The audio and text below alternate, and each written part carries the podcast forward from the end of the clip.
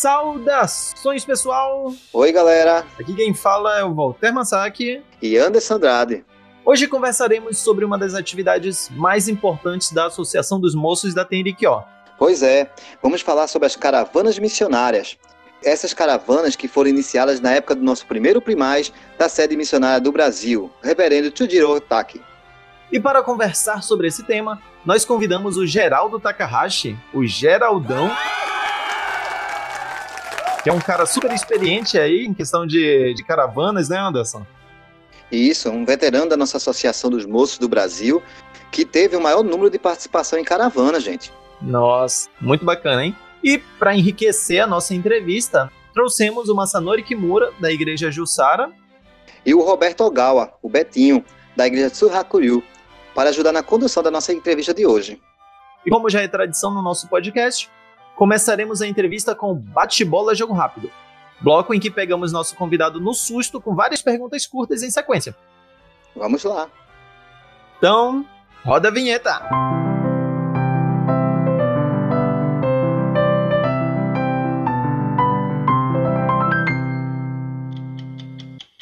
Simbora, gente. Vamos para a primeira pergunta. Se o Palmeiras não existisse, para qual time torceria? Não gostaria de futebol. linguiça artesanal de Jussara ou sanduíche de linguiça da Igreja Campinas? É, linguiça artesanal de Jussara. Se saia justo, hein, Geraldo? É. Defina o Senencai em uma palavra. Salvou a minha vida. Defina a caravana de missionamento em uma palavra. Evolução espiritual. Pergunta seguinte é: resuma esses presidentes em uma palavra ou expressão. Katsuji. Bigode, onde tudo começou. Yoshikazu, Homem da divulgação. Tadashi. Carne de carnoa. Grande amigo. Paulinho. Gordo, meu grande amigo. Susumo. Jack Daniels. Melhor amigo. Yutaka. Careca, aonde tudo terminou.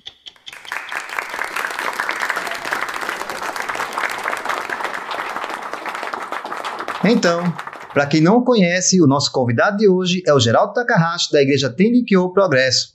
Ele é ex-diretor do Senecai, a Associação dos Moços da Tendikyo do Brasil, e a pessoa que mais participou de caravanas de missionamento da história da Tendikyo do Brasil.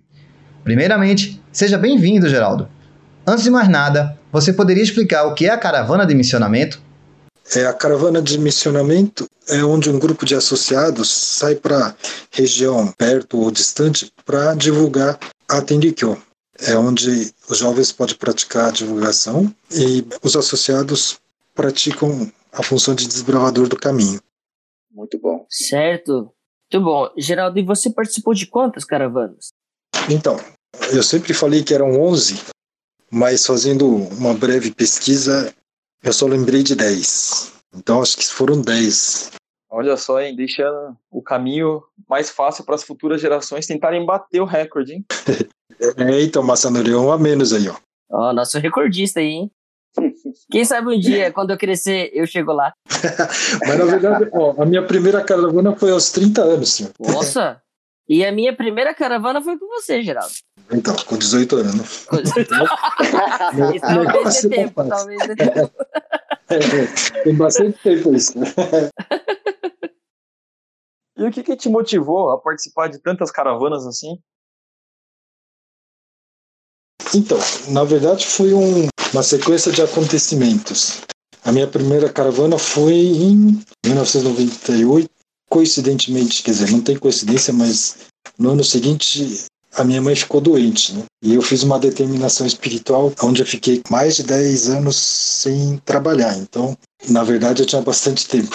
então, foram graças a essa determinação eu consegui me dedicar ao caminho, exclusivamente ao caminho, né? Então, eu praticamente fazia então, no meu dia a dia as coisas da Tendikyo e basicamente do Senenkai.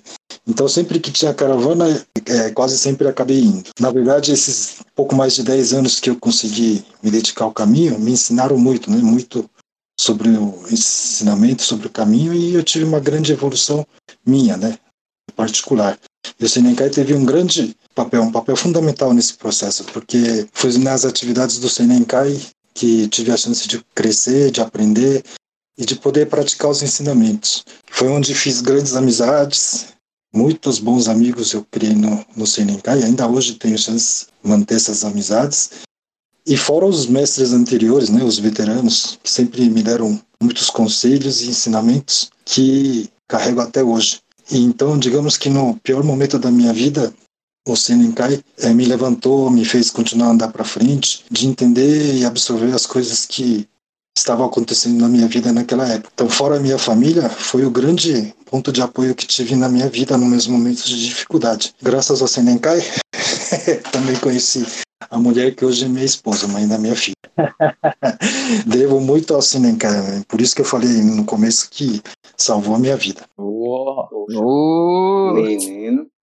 Gostei de ouvir. Uau, entendi agora. Dentro dessas inúmeras caravanas, teve contato com vários integrantes, né? Tanto pessoas mais jovens, pessoas mais experientes, né? Isso. E muitas vezes acho que você também deve ter ocupado o papel como chefe de caravana. Como era equilibrar esse ambiente dentro de uma caravana? Realmente tive a oportunidade de ser das 10, 7 eu fui o responsável. Não é que é um peso, mas é uma responsabilidade a mais que você tem que lidar com várias pessoas para que tudo ocorra numa unidade, né? Mas na verdade eu não fazia muita coisa não. As pessoas que foram, que fizeram a caravana comigo, eu acho que eram até mais, mais evoluídas do que eu, então eram todas pessoas responsáveis, então eu não tive muito trabalho. Mas como meu crescimento, isso foi muito bom, para eu ter mais responsabilidade. Não é à toa que as coisas acontecem. Então, às vezes, todo mundo fala, nossa, você participou de tantas caravanas, mas era porque acho que eu precisava participar de tanta para entender muitas coisas tanto jovem, né? Jovem o Massanori acho que foi a pessoa mais jovem que participou comigo. É, na época eu era um jovem. ainda, ainda, ainda, ainda é, né? mas acho que ele tinha 18 anos e eu já tinha mais de 30, então era uma diferença grande, mas mesmo assim, os jovens puxavam né, o ânimo da caravana, não se importavam com chuva, com local, iam, iam iam com ímpeto e vontade. E os mais velhos, mais experientes, realmente era, era bom porque passavam né, várias experiências, vários ensinamentos, então a gente aprendia muito, tanto com os jovens quanto com os mais velhos. Então, ser chefe de caravana não é um peso muito grande se for, a gente for pensar, é bom para a gente evoluir mesmo. Então, eu acho que foram várias vezes para eu poder aprender muitas coisas. Muito, muito bom. Hum, vários jovens aproveitaram-se da sua experiência e até te usaram como exemplo para diversos fatos e eventos, né, Massanori? Pô, com certeza. Nós também, né, Betinho? pois é. Na, na oportunidade em que eu e o Massanori decidimos caminhar de São Paulo, uma determinação até Bauru andando. Como que foi lá na sua casa para conseguir a autorização, Massanori? É, na verdade, a gente não tinha autorização, né? E aí a gente combinou, eu combinei com o Betinho. vamos falar que o Geraldão vai andar com a gente, né? E aí eu falei pros meus pais, Betinho pros pais dele, que o Geraldo ia andar, então a gente ia andar com ele. Aí toparam, né? Porque, ah, se o Geraldo vai andar, né? Tranquilo. Ah, imagina, né? O que era absurdo no começo, falou, vocês são muito novos. O Geraldo vai, então pode ir. É, pode ir. Foi bem assim mesmo. Ah, mas o Geraldo vai, então pode ir. Aí a gente ligou pro Geraldo, só faltava uma parte, que era avisar ele que ele ia também. E eu saber, né? é, vocês me enganaram aquela vez. Vocês me enganaram. Você faz parte. É, não, faz parte. Foi, essa caminhada rende uma outra história, né? Mas foi nessa caravana que eu decidi casar com a Priscila. ah, foi verdade, né? É, caravana não, foi nessa caminhada. Esse fica para uma outra, outra oportunidade. Mas é, Geraldo, aproveitando essa deixa de que você falou da, da juventude, da responsabilidade, a gente sabe que dirigir pelos caminhos do Brasil afora nem sempre é tranquilo, né? Sobre toda essa sua experiência de ter pegado a estrada aí, como é que foi orientar os mais jovens, assim, nesses trajetos? É, então, esse eu passei por uns, uns apuros, hein? O que mais marcou foi um amigo nosso, gente muito boa, que tinha acabado de tirar a carta e a gente estava indo para o sul. Né? E a gente foi com aquela D20 enorme. E ele, ele, foi um, o único cara que eu vi na minha vida dar um cavalinho de pau numa D20. Nossa. Aquele dia. Caramba aquele dia quase saiu tudo pela. Mas graças a Deus não, a gente não sofreu nenhum acidente, nem pneu para trocar nada durante essas 10 caravanas. E eu nunca tive problema de, de carro, de condução. Apesar de alguns sustos, foi tudo tranquilo.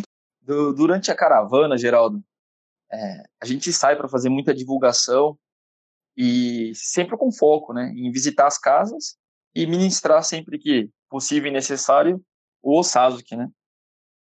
No, quando você era chefe da caravana, qual era o seu maior foco? É, então, eu na verdade não focava muito em número, em quantidade de Osasco, né? Até hoje, eu não é que eu não ligo, mas meu foco não é quantidade de Osasco. Na verdade, eu, eu prefiro visitar maior número de casas e conhecer maior número de pessoas para poder fazer mais divulgação. Então, não é que eu brigava, tinha gente que gostava realmente de fazer bastante Osasco, mas eu incentivava mais, bater mais em mais casas, conhecer mais pessoas, né? Senão fica parecendo que a gente foi para procurar doente, né? Que, não, que eu acho que não era o caso. Então, eu, eu focava mais nessa parte. Interessante. É, realmente, essa é uma questão importante, né? Quando a gente está no missionamento, né? É. Porque, como essa ensina a gente a salvar, né? Salvar não é só tirar, salvar a questão da doença, né? Às vezes, o fato da gente chegar numa casa, escutar uma história, né? Conversar, até criar um vínculo, né? Um cafezinho que as pessoas convidam, isso, isso é muito importante no trabalho de salvação. Eu, eu acho também, gosto muito desse, dessa forma de pensar. E, é, então, eu sempre falei no número de dioceses que é consequência né, desse trabalho de divulgação ao final do dia? O que era que mais trazia um sentimento de satisfação quando você terminava o stomer, fazer sua refeição, que você parava para olhar dentro de você tudo que tinha acontecido naquele dia de, de missionamento?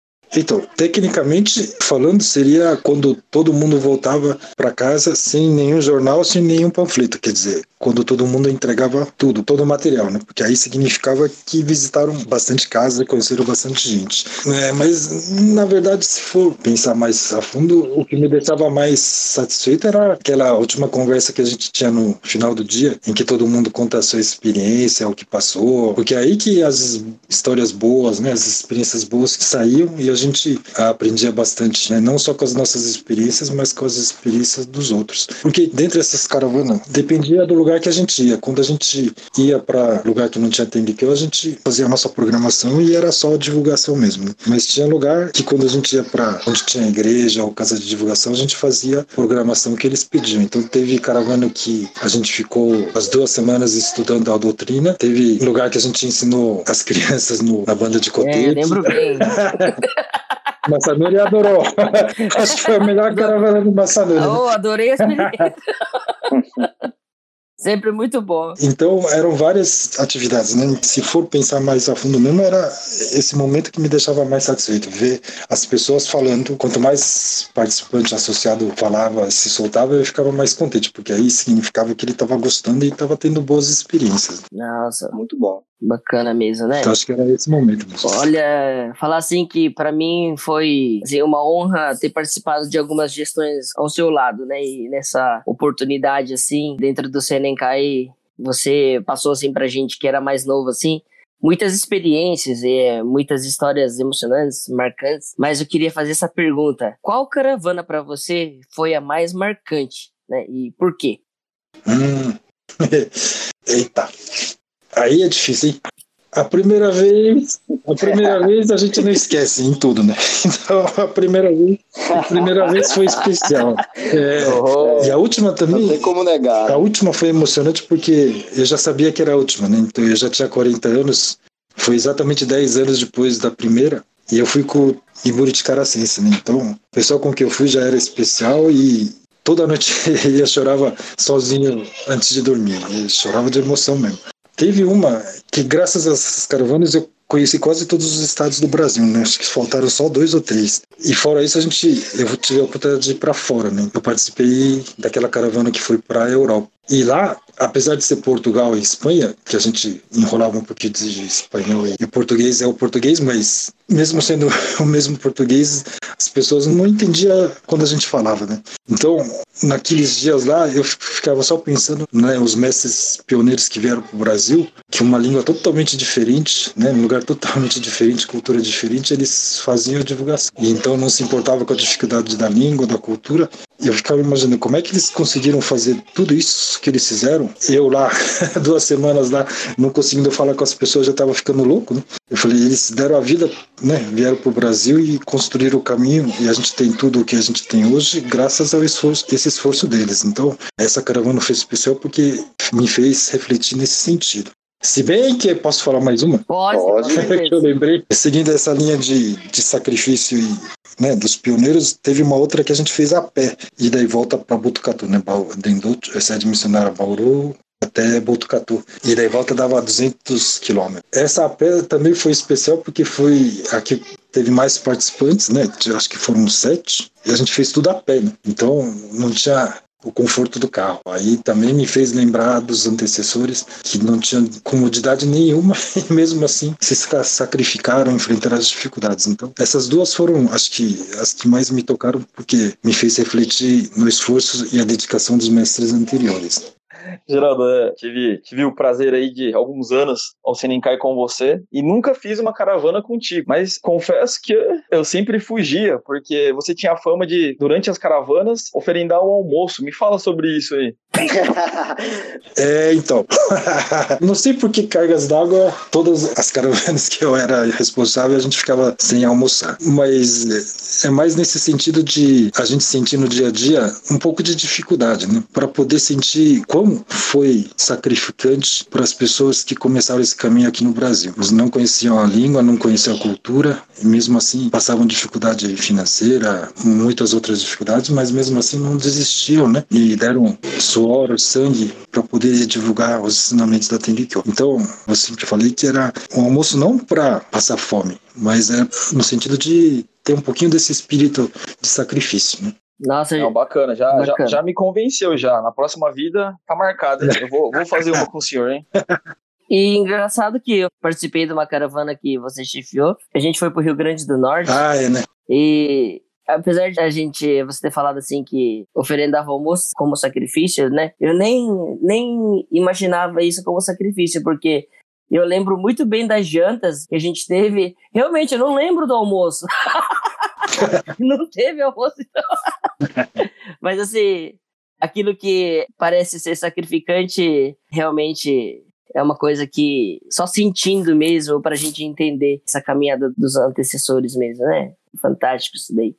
Eh, Geraldo, na verdade, a gente tinha duas perguntas para fazer para você em relação à sua caravana internacional, mas já foram todas respondidas na sua resposta anterior, né? Então, eu queria aproveitar essa oportunidade que a gente ficou sem essas perguntas, te fazer uma outra pergunta. É, aliás, não é nem pergunta, é um pedido. É, o que você diria para o jovem? Qual mensagem você passaria para quem nunca participou de uma caravana? Então, como eu falei, Sinenkai é dos 15 aos 40. Quando a gente está nessa idade, a gente acha que nunca vai acabar, que a gente sempre vai ser jovem. Mas na verdade acaba. Participar como veterano é diferente. Pode passar as mesmas emoções da divulgação, da salvação, mas como desbravador do caminho, como arquitôrio, tem que ser durante a fase dos 15 aos 40 anos. E se não aproveitar né, essas oportunidades das caravanas, você não vai fazer mais isso depois que sair da associação. Não vai dar, não tem como. Hoje o que eu sinto mais falta na minha vida é participar dessas caravanas. Então vocês que têm essa idade, aproveitem né, a oportunidade. Está de fé, é, eles fazem né, a associação faz essas caravanas justamente nas épocas de férias para poderem né, ter mais chances de quem só estuda é, estar na, na, fase, é, na, na fase de férias. Mesmo quem trabalha, procura programar férias para uma caravana porque é uma oportunidade única mesmo. Não vai ter como participar depois dos 40, então vocês só tem essa fase para aproveitar. É uma experiência que na hora até você não, não consiga absorver tudo, mas com o tempo, tudo que você aprender nessas caravanas vai te ajudar muito na sua vida. Com certeza ajuda pode mudar muito a vida, quer dizer, muda a vida de quem participa, com certeza. Então, você que tem idade de 15 a 40 anos, não percam a chance de participar de uma caravana, que seja uma caravana. Tem gente como eu que precisa de 10 para aprender as coisas, mas, mas a maioria aprende em uma ou duas. Geraldo, ouvindo você falando aí tão aberto para os jovens, lembro que em uma das nossas conversas você comentou que o Otstome, o Onegastome, era o momento em que a gente falava com Deus, para Deus. Isso. E que o missionamento era uma oportunidade da gente ouvi-lo, né? Escutá-lo. Eu ouvi isso de uma pessoa, eu não lembro de quem que é, mas eu, eu uso isso sempre. Costume é quando você falando com Deus. Você falando das suas dificuldades, do seu dia a dia. E quando você sai para fazer salvação, Deus te põe as pessoas com a mesma predestinação sua. É Deus falando com você. Por isso que, né, para a gente se salvar tem que fazer o costume e a divulgação salvação. Para você falar com Deus e Deus falar com você. Quando você faz essa divulgação, né, e na caravana é a chance da gente fazer a divulgação, é quando Deus fala com você, né, mostra às pessoas as poeiras que essa pessoa tem. Então é uma forma de você entender a sua predestinação, a sua, as suas poeiras para poder limpar durante o estudo. Olha só, mais uma, uma coisa então a, a, ser pensado, né? Você pelo menos teve 10 conversas bem longas com Deus durante 10 anos, né? todo ano, todo ano. ai, ai.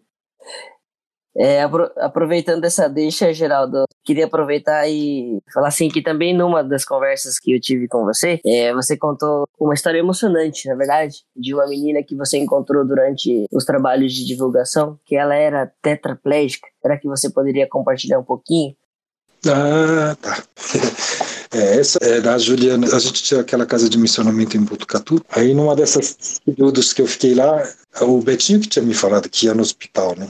Então eu acabei indo no hospital lá da faculdade e conheci essa menina aí, é Juliana. Ela tinha acho que 10, 11 anos e ela estava tetraplégica, só tinha o movimento do pescoço para cima. Tinha sofrido algum acidente. Só que então, toda vez que eu entrava lá no quarto, ela sempre estava sorridente, né? E os pais também. Aí eu sempre pensava que os pais que forçavam o sorriso, esse estado de felicidade, para poder transmitir isso para Juliana. Aí um dia eu perguntei: Nossa, vocês estão sempre sorrindo, felizes, mesmo com a Juliana nesse estado? Aí a mãe falou: Não, na verdade, quem sempre está feliz sorrindo é a, é a Juliana por ela estar tá sempre sorrindo que a gente consegue sorrir todo dia. Aí eu fiquei mais intrigado. Aí um dia que estava só eu e ela, falei, nossa, Juliana, você é animada, né? Você está sempre sorrindo. Aí ela falou, tio, essa é a única maneira que eu tenho de retribuir né, aos meus pais e às pessoas que cuidam de mim. Ela não falou com essas palavras assim exatamente, mas foi isso que ela quis dizer. Aí, e toda vez que eu ia entrar naquele quarto, eu ficava uns 10 minutos fora lá, me preparando para sorrir, para entrar sorrindo.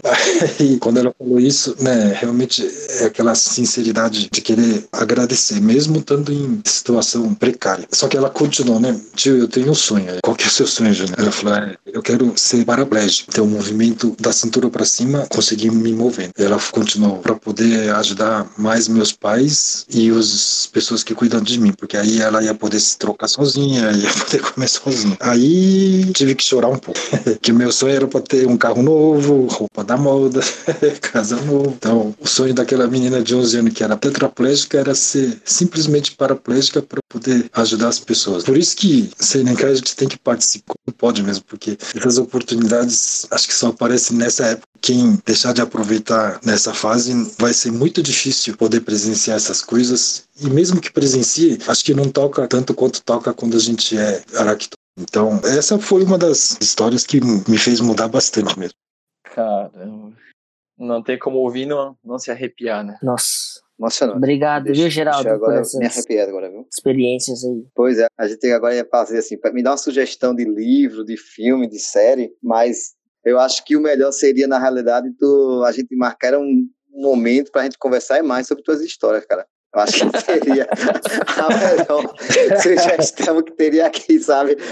Mas como eu sei que você também, no seu dia a dia, deve ter, ter algo que você gosta e se sente muito bem lendo, sei lá, consumindo assim no seu dia a dia. Diz aí pra gente o que que você sugeria para as pessoas, né? Uma leitura ou algo que possa ser bem construtivo, espiritualmente falando.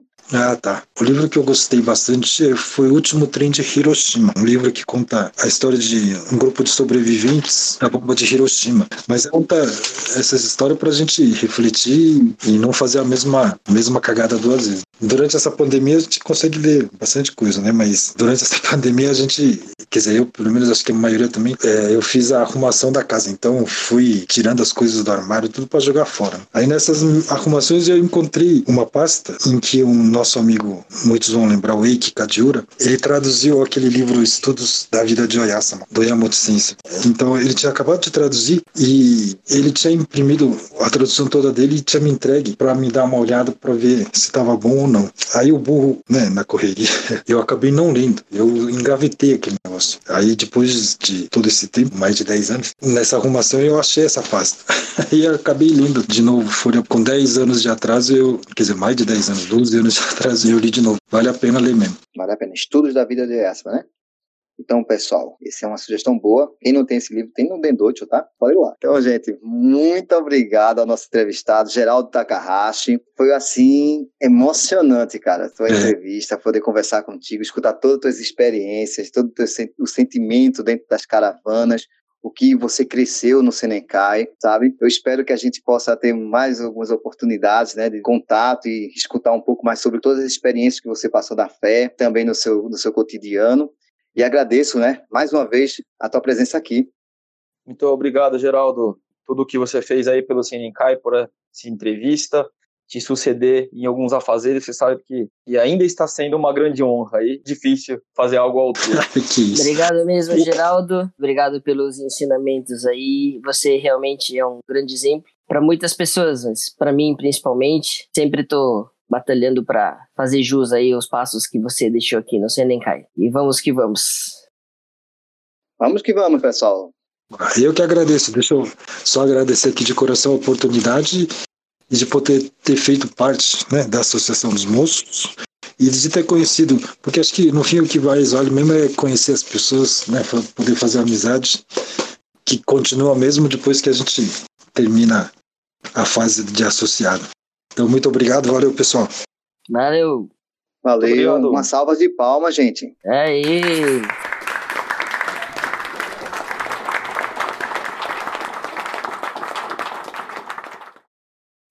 Vamos agora para o momento leitura com episódios da vida de Oyasama.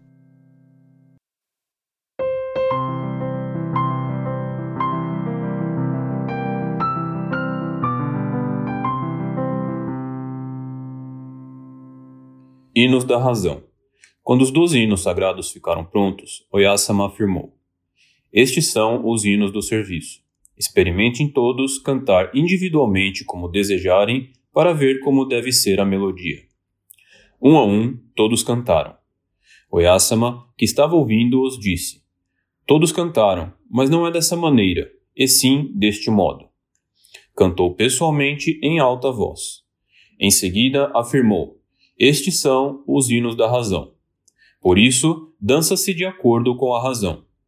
Experimentem todos individualmente como acharem melhor para ver como se deve dançar. Todos dançaram, cada um à sua maneira. Oyasama, que os observava, disse: Todos dançaram, mas ninguém dançou de acordo com a razão. É assim que se dança. Não é dançar simplesmente. É representar a razão com os movimentos. Levantou-se e, demonstrando pessoalmente os movimentos das mãos, ensinou a todos. Assim, fazendo todos experimentarem uma vez, ela ensinou tanto a melodia quanto os movimentos das mãos, demonstrando-os pessoalmente. Este relato foi transmitido por Haru, esposa de Tibe Matsuo.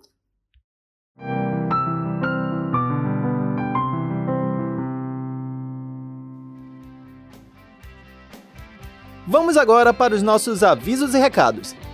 Como já estamos sabendo, este ano a Assembleia da Associação dos Moços da Tenrikyo do Brasil acontecerá de maneira virtual, mas hoje vem trazer uma novidade. Teremos a participação tão especial do presidente mundial do Seinenkai, o reverendo Daisuke Nakayama. Ela será realizada no sábado, dia 11 de julho, às 10 horas da manhã. Assembleia Online 2020. Fiquem atentos às nossas redes sociais para maiores informações. É, Voltaire, estamos chegando no final do nosso episódio. E isso, o tempo voa quando a gente está conversando aqui, né? Assunto bom, conversa boa sempre voa. Se você tiver alguma dúvida ou comentário, você pode escrever algo nos comentários aqui no podcast ou no YouTube. Entrar em contato pelo Instagram em Brasil ou nos mandar um e-mail. Diz aí, Voltaire. Isso, o endereço de e-mail é podcastsenencaiBR.gmail.com Mandem mensagem pra gente, críticas, sugestões, esse feedback de vocês é muito importante pra gente ir junto construindo um programa de qualidade. Então é isso. Muito obrigado e a gente se encontra na próxima. Muito obrigado mesmo, gente. Até mais. Avante Senecai! Vamos!